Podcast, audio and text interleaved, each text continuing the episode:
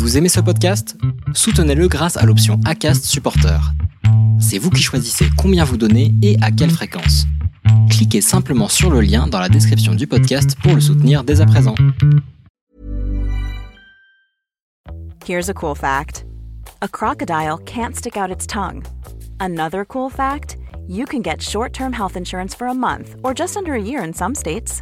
United Healthcare short term insurance plans are designed for people who are between jobs, coming off their parents' plan, or turning a side hustle into a full time gig. Underwritten by Golden Rule Insurance Company, they offer flexible, budget friendly coverage with access to a nationwide network of doctors and hospitals. Get more cool facts about United Healthcare short term plans at uh1.com. Les déviations racontent les histoires de celles et ceux qui ont changé de vie. N'hésitez pas à nous suivre et pour ne rien manquer de nos actualités, rendez-vous sur notre site, abonnez-vous à notre chaîne YouTube, notre compte Instagram, Facebook et suivez notre podcast disponible sur Acast et toutes les plateformes d'écoute. Les déviations sont un média indépendant et nous avons besoin de votre soutien. Alors, écrivez-nous, partagez, commentez et réagissez quand nos épisodes résonnent pour vous. Parlez des déviations autour de vous et mettez-nous des étoiles et des cœurs plein les yeux. Tout de suite, une nouvelle histoire, une déviation. Après Stéphane et son virage à 360 degrés, le second épisode de notre série consacrée à l'entrepreneuriat nous amène au Moyen-Orient où Anaïk s'est installée et développe depuis trois ans son activité d'accompagnement à la reconversion. Avec elle, la quête de sens au travail est allégée, car il ne s'agit pas toujours de mettre en place de grosses révolutions pour s'épanouir au travail. Anaïk nous explique l'importance et l'intérêt de bien travailler son pourquoi lors de la construction de son projet. Un truc important, c'est que euh, je suis peut-être pas complètement euh, facilement bien dans un moule. Et donc j'ai eu des moments euh, pas simples en entreprise de me dire mettons-nous dans le moule. J'ai vraiment un gros souci avec euh, des gens qui sont vraiment mauvais, pas à leur place, ou des euh, injustices, euh, ou des trucs vraiment où ça me paraît complètement insensé, etc. Donc me dire que c'est pas normal, c'est pas normal, c'est pas normal. Et je sais que ça a été un déclencheur, mais ma dernière boss qui m'avait dit tu nous fais chier avec tes valeurs. Mais en même temps, ça m'a permis de sortir très vite moi, de toute situation euh, un petit peu comme ça. Parce qu'en fait, ça m'est tellement insupportable et je me dis tellement que c'est pas normal que en fait, je m'en vais. Donc euh, le fait que je sais pas faire poker face, c'est vraiment une force maintenant parce que j'ai tellement de gens qui vivent ça et qui m'appellent en se disant qu'ils sont pas normaux parce que euh, ils supportent pas l'injustice, qu'ils supportent pas tout ça. Et je leur dis, je sais pas si on n'est pas normaux, mais on est drôlement nombreux à pas être normaux. Et là, j'ai plus besoin de faire ça. Que je suis qui je suis. Et comme en plus la tendance est de se dire sois vraiment qui tu es, authenticité. Donc moi je dis que dans le travail il y a plusieurs euh, composantes, j'explique ça aux gens dans ce qu'il va falloir rechercher, il y a le, quoi, le pourquoi et le comment. Et donc le quoi c'est vraiment les boîtes qui font que tu vas être bien dans ton job. Donc bah, tu peux avoir besoin d'être avec des gens, tu peux avoir besoin d'être en extérieur, tu peux avoir besoin de bouger tes mains, tu peux avoir besoin de plein de trucs. Tu as ces verbes aussi, là tu sais, tu peux te dire j'ai besoin d'aider, d'écouter, de parler. Et dans mon cas, j'ai besoin effectivement d'aider, d'accompagner et de mouliner du cerveau, d'analyser et tout. J'avais déjà un peu ça en marketing parce que j'étais en consultante, donc j'analysais, je moulinais du cerveau. Euh, j'accompagnais parce que j'étais en reco, etc. J'ai gardé ça. Maintenant, je, suis bah, dans l'analyse de, des tests, dans l'analyse de ce que les gens me racontent pour essayer justement de faire naître ce truc-là. Mon petit géo trouve tout là. Je suis dans l'accompagnement, je suis dans l'écoute, je suis dans la force de recommandation. Mon quoi, il est là et il est bien là. Il n'a pas énormément bougé, honnêtement. C'est mon pourquoi. C'est-à-dire que bah, mon pourquoi d'avant, c'était le marketing et c'était lui là qui m'indouillait parce que j'y croyais plus. Et comme en plus j'avais une équipe, euh, quand tu crois plus à ce que tu fais et que tu dois dire à ton équipe que c'est canon, euh, ça va pas quoi. Par contre, là, mon pourquoi je suis vraiment en face parce que là, l'importance du travail, aider les gens à être bien dans leur vie, ça me parle vraiment plus. Et puis après, et c'est là-dessus que le sens là il peut venir. Et parfois c'est juste ton pourquoi hein, qui s'aligne quoi. Et puis euh, le comment, bah là euh, j'aime assez bien être seule hein, quand même dans mon travail. Je suis avec des gens tout, en interaction, mais après l'autonomie, etc. Le fait de pouvoir bosser d'où je veux, d'être sur des horaires que je veux, me va très bien. Et donc ce comment est aussi hyper important. Ça peut être aussi le côté, tu as des gens qui vont être très start-up comme esprit, des gens qui vont être plus petite boîte, grosse boîte, machin, de réfléchir à tout ça. Est-ce que je peux être entrepreneur? Est-ce que je suis assez autonome? Toutes ces choses. Et donc ce comment-là, je l'ai bossé aussi. Donc là, je suis vraiment alignée sur euh, tout. Et aujourd'hui, ouais, ça me sert à dire aux gens, mais euh, le fameux soyez vous-même. Si t'aimes pas un truc, mais tu auras une autre boîte qui te permettra d'aller bien. Et il y a des gens, mais même en termes de métier, hein, il y a des gens qui vont adorer faire ce truc. Arrête de le faire, que t'aimes pas le faire, et tu seras mauvais du coup. Donc ça devient une force, ce côté un peu. Mon mari te dirait peut-être pas ça hein, dans le quotidien. Et c'est pour ça que j'aime le mot accompagnement, c'est que je suis là à côté et je trouve que parfois le mot coaching donne l'idée de euh, je tape dans les mains disant allez on y va, on y va, que l'accompagnement est un peu plus peut-être doux et me correspond plus. Et je dis aussi parfois que c'est un peu comme sinon un, guide de haute montagne, c'est le côté euh, tu as quelqu'un qui t'accompagne qui est déjà passé par là. Et du coup, le chemin, il se fait bien parce que euh, tu as quelqu'un qui est juste à côté de toi, qui a passé les étapes, et ça va t'aider à aller plus vite, plus confort, et, à affronter un peu les peurs j'ai toujours eu un, parcours euh, fait de, on va dire, je suis multicurieuse et que euh, toute euh, la partie du lycée jusqu'à maintenant, j'en suis à mon, je sais pas combien tième changement d'envie professionnelle. Donc ce métier actuel est une reconversion. Mais quand j'étais au collège-lycée, je voulais être kiné comme ma mère.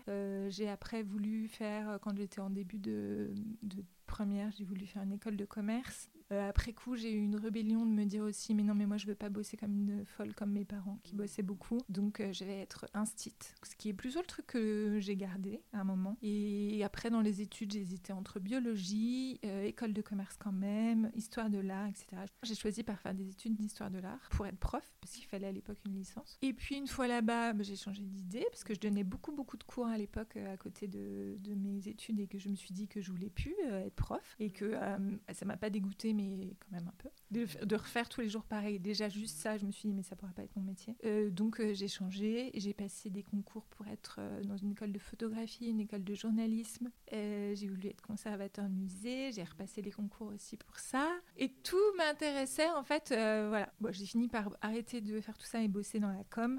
Ça m'a beaucoup plu, hein, mais je me suis dit qu'il me manquait un peu un diplôme pour gagner plus ma vie. J'ai repris des études marketing. Et là, je suis enfin restée euh, presque 15 ans dans le marketing et la pub, avant de rechanger maintenant dans ce nouveau métier. Mais donc, je me dis que vraiment, le côté, euh, quand j'ai des gens qui me disent oui, mais moi, tout m'intéresse, je me dis oui, mais c'est pas grave, regardez, on s'en sort très bien. Le choix, même quand je vois maintenant la pression qu'on met aux enfants, le choix est un peu au, sein de, mon parcours. Je dis aux gens, choisir, c'est renoncer aujourd'hui, parce que vous le ferez peut-être plus tard. L'école de commerce, je ne l'ai pas faite à la sortie, je l'ai faite euh, à 25 ans. Et j'ai aucun regret. Hein. Le tout premier métier, c'était de se dire, je m'étais auto-fait un bilan de compétences, de me dire, ok, bah, j'ai un DEA en histoire de l'art, euh, qu'est-ce que je peux bien faire pour gagner ma vie? Euh, Je m'étais dit, parce que j'ai surtout appris, c'est à rédiger, je sais écrire, analyser, etc., d'où la com. Et donc j'ai commencé à chercher un stage, euh, j'ai été prise en stage dans une agence de com et j'ai été embauchée après. C'était de la relation presse et je faisais relation presse et relations investisseurs pour des sociétés de biotechnologie. Ça m'a plu, mais après c'est vraiment des métiers où tu bosses énormément t'es payé au lance-pierre, t'as une reconnaissance qui est euh, pas des plus fortes. Euh, je suis allée après chez L'Oréal, où là, je voulais apprendre vraiment le vrai marketing. Je travaillais sur, les, sur la marque Vichy, qui appartient à L'Oréal. J'étais euh, chef de produit sur les amincissants, entre autres du côté France, donc du côté où tu mets en place un magasin. Donc de se dire bah, quelle promo je fais, quels sont les meubles que je choisis. J'ai organisé les relations presse avec euh, la com justement aussi. C'était très, opérationnel comme métier. J'étais absolument pas faite pour bosser chez L'Oréal. On m'a dit, euh, t'es pas assez show-off, euh, tu sais pas assez te montrer, te mettre en avant. J'ai énormément appris, j'ai aucun regret, c'était vraiment chouette. Mais ce que j'avais aimé, c'était plutôt la stratégie. Donc après, j'ai bossé dans les études marketing et, mon travail de consultante, c'était d'analyser, de dire, bah, c'est quoi les tendances? Donc sur le marché du maquillage sur lequel j'ai beaucoup travaillé, qu'est-ce qui fonctionne, qu'est-ce qui fonctionne pas? Est-ce que vous avez gagné ou perdu de la part de marché? Pourquoi? Quelles sont les recommandations pour que vous en gagniez plus? Euh, Et donc d'être dans un travail d'analyse, de recommandation, d'écoute du client qui te brief, qui sont des choses qui me servent beaucoup euh, aujourd'hui. Il y a beaucoup de, points communs. Et après, je suis passée sur un poste plus de hum, commercial, prospection. Je fais une première pause qui est une l'expatriation. Et en fait, on a été en expatriation au moment où je venais d'avoir juste mon bébé, euh, mon deuxième. Et donc, j'ai pris un congé parental de 3 ans. En fait, je travaillais énormément. Et je me suis dit, mais trop cool, je vais profiter de mes gosses, profiter de la vie, de tous ces trucs que tu peux pas faire quand tu travailles, etc.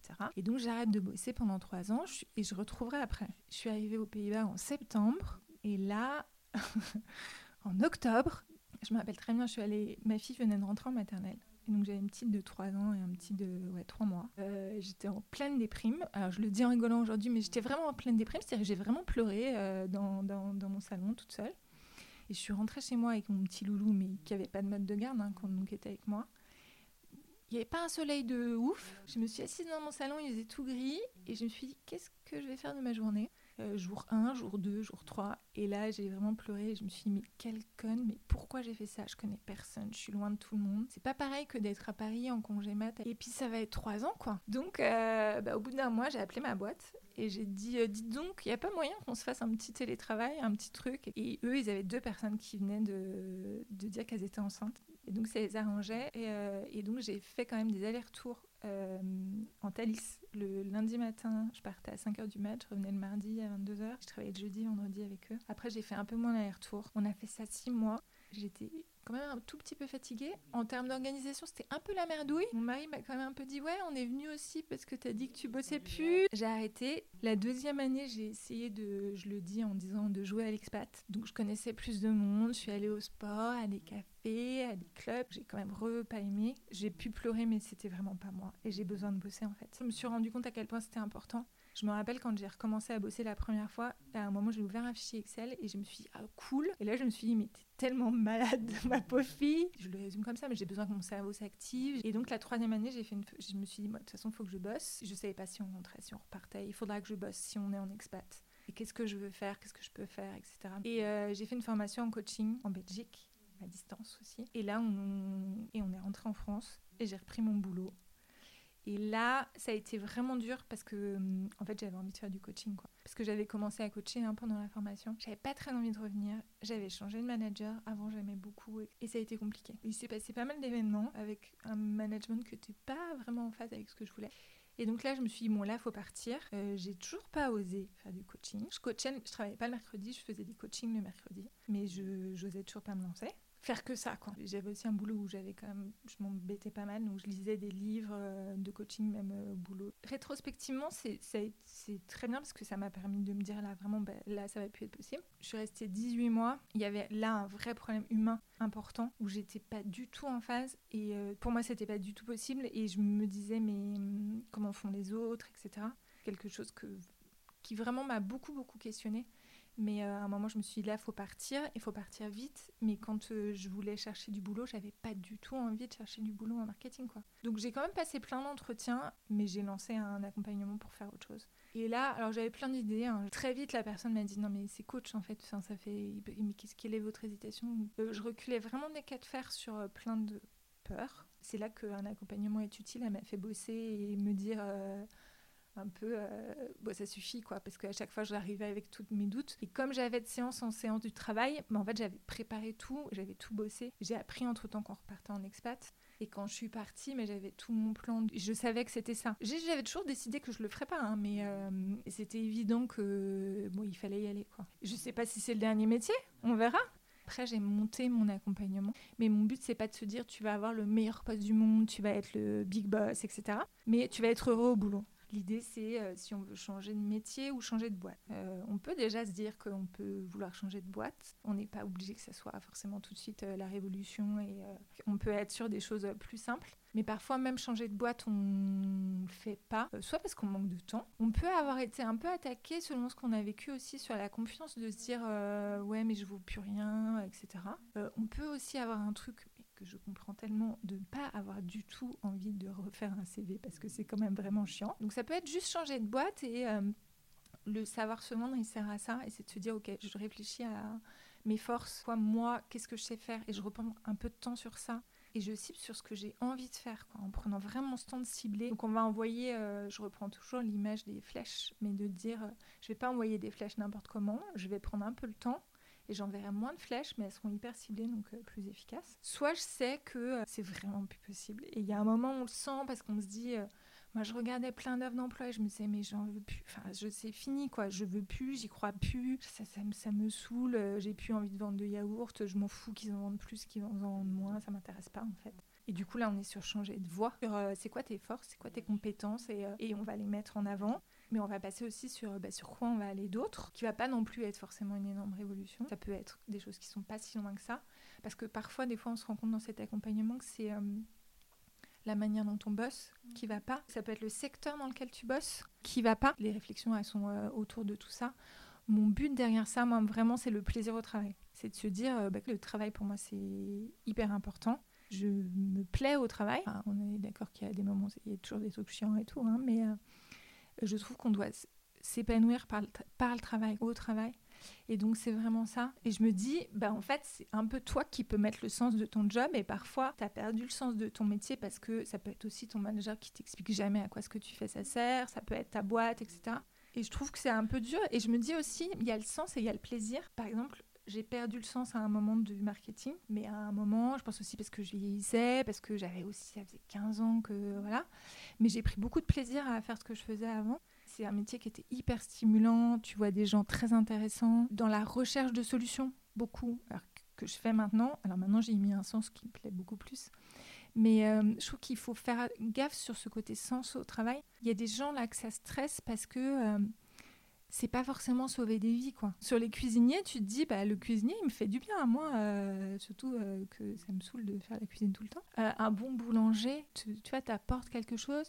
L'autre jour, je lisais un article sur ça qui était hyper intéressant de se dire euh, comment tu redonnes du sens. C'est quelqu'un qui, qui euh, dans les hôpitaux, tu vois, d'expliquer de, aux gens qui lavent, etc., qui sont mais plus qu'importants parce que euh, tu te doutes bien que si c'est pas bien fait que tu as des microbes, etc., surtout en ce moment, on le sait bien, ben, à quoi ils servent? Et de leur dire à quoi ils servent? Quelqu'un qui, sur des défibrillateurs, les gars qui mettent juste les pièces, tu vois, juste entre guillemets, hein, on les faisait rencontrer, des personnes qui ont eu des, vies sauvées. Euh.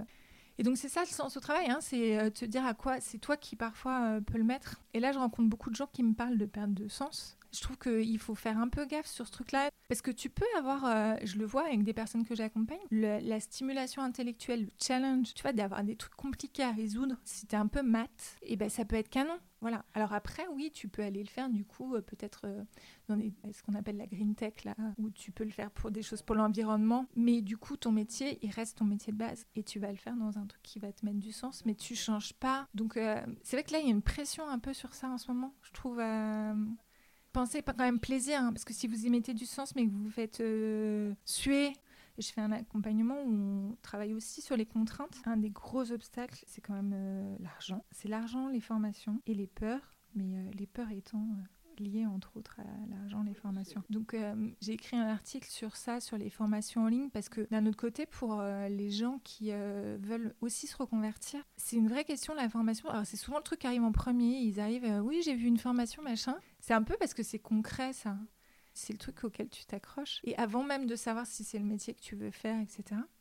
Et pour beaucoup, euh, j'ai des gens qui ont déjà parfois deux bacs plus 5. Peut-être parfois il faut juste une petite certification, mais vraiment light, qui peut se faire justement par un truc en ligne. Les toutes premières questions, euh, c'est euh, j'ai pas d'idée, bah, je veux changer mais je sais pas quoi faire, ou j'ai trop d'idées, ou si je résume, je suis trop con, j'y arriverai pas. Mais on se dit, bon, avec l'accompagnement, il est fait pour ça, donc ça, les gens peuvent être assez vite rassurés. Mais la question d'après, c'est de se dire, et quand on avance dans l'accompagnement, c'est euh, si j'ai euh, une famille, une maison, un emprunt, machin, tout ça, tout est possible. Oui, enfin, euh, tout est possible, mais peut-être je vais pas revendre ma maison, mes enfants, donc rendre le projet possible, quoi. Et donc on travaille vraiment là-dessus et de se dire, moi je, je leur dis d'ailleurs dès le départ, hein, je suis assez réaliste là-dessus. Et c'est quoi vos contraintes donc tout est possible, oui, mais c'est une question aussi de motivation. J'ai interviewé une orthophoniste, quelqu'un qui est devenu orthophoniste, et c'est quelque chose qui intéresse beaucoup les gens, mais c'est 5 ans d'études. Donc les gens me disent est-ce que je serais capable? La question, il me la pose à moi. Mais c'est vraiment de se challenger. Soit est-ce que je suis prêt jusqu'où? On regarde toutes les deux euh, des vidéos, euh, les déviations. Tu as vu la personne qui est devenue sage-femme? Donc tu peux mettre des choses en place sur l'argent, tu peux mettre des choses en place sur les formations, tu peux être aidé, etc. C'est vraiment toute cette balance et l'accompagnement, un accompagnement bien fait, ben, c'est pas moi qui donne la réponse évidemment, mais c'est moi qui dois poser toutes les questions et faire que les gens se posent bien toutes les questions. Donc aller voir des gens qui font ces métiers, rendre le projet concret.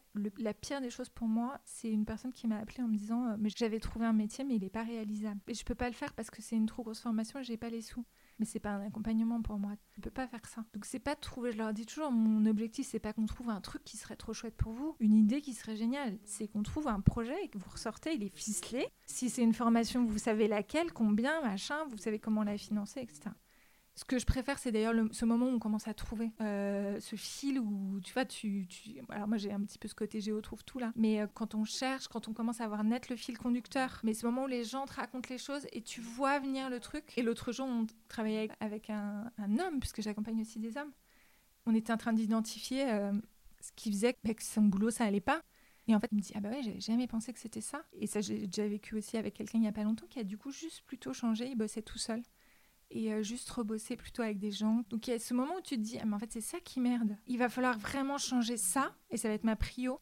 Parce que parfois, si tu veux une reconversion, ça peut mettre 2-3 ans. Mais tu peux déjà faire le premier step et te dire ça, on va le changer tout de suite. Je peux déjà faire ça. Puis on verra pour plus tard. Donc ces moments-là, là, c'est hyper plaisant. Les difficultés, ben, il a fallu partir de, ben, de rien. L'impression d'être un peu Shiva, où on fait un bras, un bras chaque truc. Là. Donc, euh, tu fais ta com, tu écris tes articles, tu fais ton site, tu fais ton offre. Alors, en plus, j'ai un côté où j'aime bien le faire euh, moi-même et puis comprendre. Euh, j'avais aussi, de toute façon, pour le site internet qui était la base, j'avais eu en contact des gens pour faire des sites mais je savais tellement pas ce que c'était que de toute façon j'ai bien compris que je savais pas leur demander ce que je voulais. Bah, je l'ai fait moi-même et, je suis vraiment contente. Mais donc j'ai appris à faire des sites internet.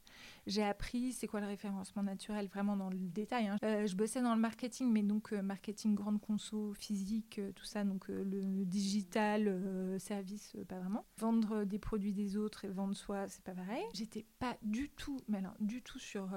j'étais pas sur Insta, j'étais pas sur tout ça. Moi j'avais un, un petit compte Facebook à moi là. Je me servais beaucoup de LinkedIn déjà à l'époque. Mais le reste, voilà. Donc ça, j'ai appris euh, en même temps que euh, bah, monter clairement mon accompagnement dans le détail, puisque j'avais été formée au coaching et puis j'ai une, une, formation bilan de compétences. Donc euh, oui, ça fait un peu de, de, tout en même temps. les premiers temps, c'est quand même tu peux vite te perdre. C'est aussi une vraie difficulté. Te dis, ok, c'est quoi mon focus? Où est ma priorité? Qu'est-ce que je mets euh, Est-ce que j'oublie pas là-dedans, etc. Euh, la priorité, quand même, d'accompagner bien les gens, quoi. Donc, euh, même si j'ai bossé dans la prospection avant, ben, j'avais aussi envie d'arrêter. J'avais plus envie de faire de commercial, mais voilà, moi, je suis très isolée, donc euh, être au Moyen-Orient seule et de voir, euh, ouais, de pas pouvoir faire de salon, de pas pouvoir faire de réseau, de pas pouvoir faire d'atelier. Quand je veux faire une formation, je suis obligée de, parfois là, j'ai envie de faire une formation, mais j'arrive pas à trouver de date. D'être entrepreneur expatrié dans un endroit où il y a vraiment pas grand monde, euh, ça a été un peu les plus grosses difficultés, c'est ça en tant qu'entrepreneur, euh, le fait que je sois très autonome, et alors en étant en plus là isolée, euh, je pense que ça a été un peu limitant parce que bah, c'était bien hein, dans mes anciens boulots. Alors ça, mes boss étaient hyper contents de moi. Hein. Puis à un moment, tu te rends compte que bah, tu t'es entouré de personnes. Quoi. Tu viens de faire, tu viens de passer un an à faire tout ton truc tout seul, à en parler à personne et à et en fait, bah, tu peux pas vraiment te développer comme ça. Donc euh, ça, ça m'a amené euh, bah, quand même à me dire à un moment, peut-être parler à des gens, et donc à m'ouvrir à d'autres entrepreneurs et à me dire, bah, Lansing où on s'est rencontrés, et à, aller chercher ça ailleurs. Euh, à se dire que bah oui il y a des gens qui ont des compétences donc à me faire aider sur mon site internet parce que c'est pas ma compétence et que de la même manière que moi j'ai un métier et que je peux aider les gens bah, j'ai des gens qui vont m'aider et que je vais gagner beaucoup de temps et donc, mon ambition, là, c'est de continuer comme ça, mais euh, de me faire euh, coacher bientôt aussi pour euh, que justement mes, mes, clients tombent pas du ciel, mais quand même un peu plus. Ouais, de se dire qu'on passe bah, des steps. Donc, j'ai envie de rendre mon business fluide. En fait, quand je doute et que je me dis, ce qui est très souvent chez moi, hein, parce que je suis quand même une personne qui doute aussi, je me dis, mais pourquoi je fais ça Mais quelle connerie, ça marchera jamais. Mais de toute façon, les autres, ils y arrivent mieux, parce que moi, je suis nulle, tout ça. Bon, voilà. Un petit canard sur mon épaule qui dit toutes ces choses en fait, tout mon alignement est là. Je me dis, mais est-ce que, je pourrais faire autre chose? Est-ce que je voudrais retourner bosser en marketing? Non. Dans une entreprise? Non. Faire autre chose? Non. Et donc, j'y réfléchis et le fait de savoir pourquoi tu fais ça, et c'est ce que je dis avec les gens que j'accompagne, je leur dis, mais vous savez, on aura tellement bossé pourquoi que même quand vous douterez, même quand ça va être dur, même quand machin, même euh, si vous avez besoin de refaire vos preuves, vous aurez, et on fait une fiche hein, de tout tes pourquoi, et tu tellement clair sur tes pourquoi, et je l'ai affiché en face de moi, alors, ma phrase de la fin, mon mantra, donc celui qui n'est pas très applicable, je me dis donc ta gueule. Parce que comme je suis un peu chiante avec moi-même, toujours en train de douter, donc je me dis donc on est d'accord. Donc tu arrêtes et tu passes à autre chose. Je m'autorise à me plaindre aussi, hein, à me dire oui c'est dur, j'ai personne, j'ai pas d'autres entrepreneurs, je peux pas rencontrer, tout ça. Donc je me plains cinq minutes, puis après je me dis bon c'est bon, ça y est, allez, bon on y va. Et je continue. Normally being a little extra can be a bit much, but when it comes to healthcare, it pays to be extra. And United Healthcare makes it easy with Health Protector Guard fixed indemnity insurance plans. Underwritten by Golden Rule Insurance Company, they supplement your primary plan, helping you manage out of pocket costs without the usual requirements and restrictions like deductibles and enrollment periods. So when it comes to covering your medical bills, you can feel good about being a little extra. Visit uh1.com to find the Health Protector Guard plan for you. C'était un entretien mené et réalisé par Vanessa Attia pour Les Déviations. À très vite pour un prochain épisode qui présentera le fabuleux parcours de Marjolaine, éditrice freelance et coach d'écrivain. Une femme amoureuse, maman et entrepreneuse en route pour exploser les plafonds de verre du monde du livre et de l'édition. Si ce témoignage vous a parlé, commentez, taguez vos amis et partagez-le avec beaucoup de cœur, de pouces levés et d'étoiles. Les Déviations est un média à retrouver sur lesdéviations.fr, Facebook, Instagram, YouTube, iTunes et vos plateformes d'écoute préférées. Les Déviations n'ont qu'une vocation raconter l'histoire des gens qui ont changé de vie.